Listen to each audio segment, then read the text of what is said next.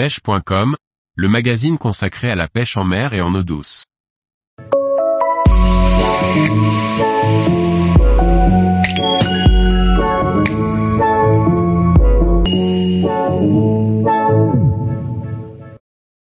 Les meilleures heures pour pêcher la truite à l'approche de l'été. Par Antonin Perrotte Duclos. Les températures grimpent rapidement à l'approche de l'été et les truites sont de plus en plus difficiles à faire mordre. Certaines heures bien précises nous permettent toutefois de tirer notre épingle du jeu tout en préservant le poisson. Lorsque les journées sont chaudes, notamment par plus de 25 degrés à l'ombre, les truites raccourcissent leur période d'activité. La truite est un poisson qui n'apprécie pas particulièrement les eaux chaudes pour se nourrir. En revanche, au lever et au coucher du soleil, durant une période qui est de plus en plus courte à l'approche de l'été, les poissons se déplacent pour se nourrir. La température de l'air est plus fraîche, ainsi que celle de l'eau.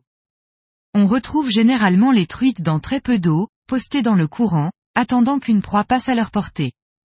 La faible luminosité nous permet de leurrer plus facilement les poissons qui se réfèrent principalement au bruit et aux vibrations pour chasser. Au contraire du lever et coucher du soleil, l'heure du zénith n'est pas fraîche et propice au déplacement des truites.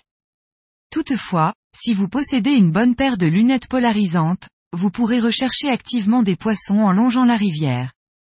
Les poissons sont souvent collés au fond, dans des courants faibles et à l'ombre.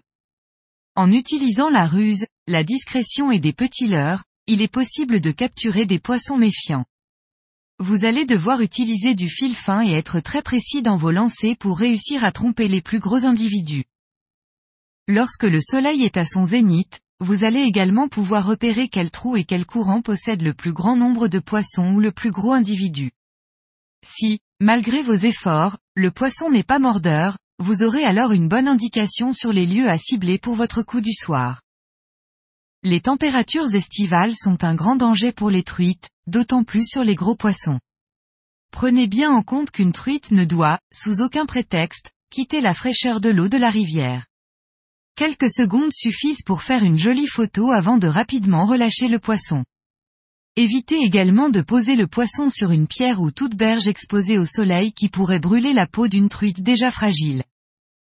Utilisez au maximum une épuisette, avec des mailles en caoutchouc pour garder le poisson face au courant pendant que vous essayez de le décrocher. Mouillez-vous correctement les mains avant de vous en saisir et restez toujours au-dessus de l'eau quand vous souhaitez faire une photo. Une chute sur le sol est fatale pour une truite déjà épuisée par le combat. Notez bien qu'une truite peut mourir des conséquences d'un combat trop long, 2 à 8 heures après sa capture, sous l'effet de l'accumulation d'acide lactique. Tous les jours, retrouvez l'actualité sur le site pêche.com.